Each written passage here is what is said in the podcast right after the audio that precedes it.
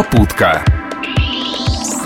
Привет всем, кто сейчас сидит за рулем своего авто. В ближайшие пару минут обо всем интересном из мира моторов и высоких скоростей. С вами в пути Виталий Михайлов.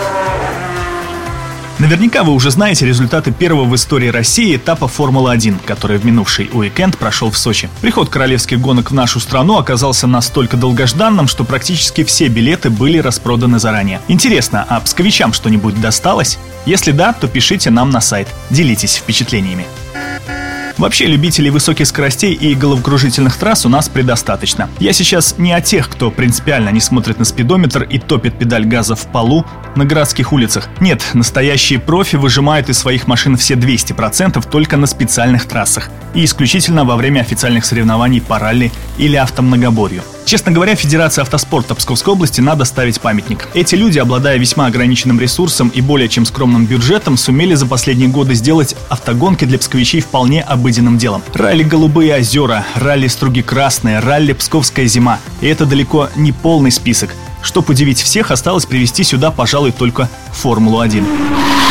География автогонок на Псковщине постоянно расширяется. Ну, это и не удивительно. Дорог с крутыми поворотами и коварным покрытием, или даже вообще без него, у нас пруд пруди. Так что если хотите испытать себя и свой автомобиль, делайте это не в городе, а где-нибудь на ралли под стругами красными.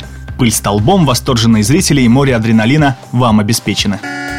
Кому по вкусу запах сожженных покрышек и асфальт, тому дорога в автомногоборье. Спринт, слалом, круг, вариантов испытаний множество. Подобные этапы проводят в Печорах, в Пушкинских горах и Великих Луках, используя для этого территорию бывших или действующих аэродромов. Взлететь с такой взлетной полосы, конечно, не получится, если только невысоко и в кювет.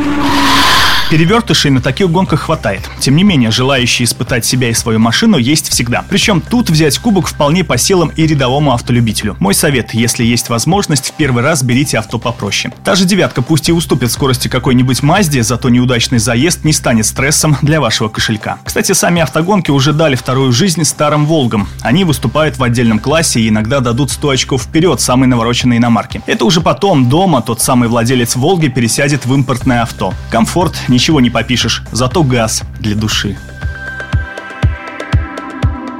Поддай газу!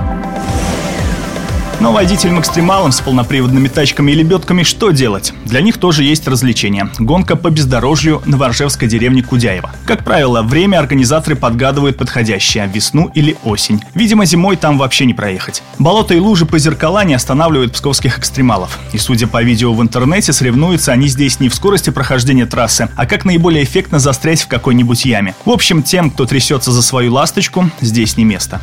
Одним словом, если вы любите высокие скорости и считаете себя водителем асом, городской автомобильный поток не лучшее место, чтобы это доказать. Рискните стать гонщиком по правилам. У нас таких уважают.